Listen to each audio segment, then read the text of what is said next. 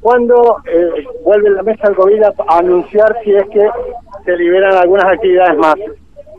Eh, la verdad es que la mesa, el Consejo de Atención Integral de la Emergencia COVID-19 mantiene sus reuniones.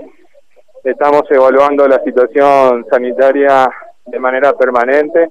Es un elemento muy importante poder tener y contar con la información epidemiológica adecuada y fundamentalmente en lo que respecta a los anuncios que han sido formulados.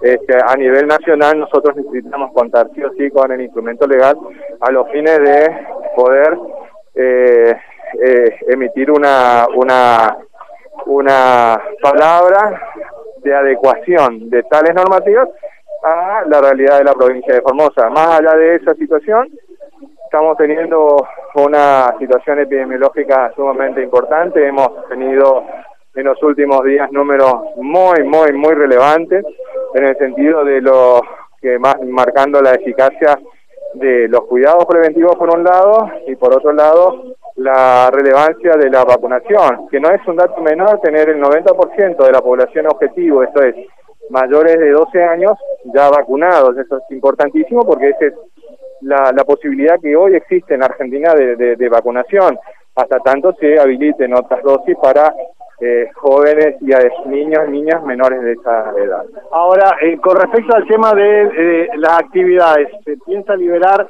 un poco más? Eh, ¿Se está evaluando algunas eh, actividades que todavía no pueden ejercer a raíz de lo que estamos todavía en pandemia, como la liberación de las fronteras y algunas eh, actividades más? Bueno, usted está señalando un hecho que es eh, de resorte exclusivo y excluyente del gobierno nacional, que es el, la administración del ingreso a través de las fronteras nacionales. Nosotros somos muy cuidadosos de la, de la situación este, eh, epidemiológica. Eh, vamos a, requerir eh, el compromiso de todos y de todas para que nos podamos continuar cuidando mientras avanzamos tanto en lo que es el proceso de vacunación como ese cuidado de nuestros ingresos. Por ejemplo, en el día de ayer dos, dos casos de ingreso hemos tenido en la, en la provincia, lo cual es, es un número que, que nosotros tenemos que tener cuidado y tener una mucha mucha atención en esa en esa en ese sentido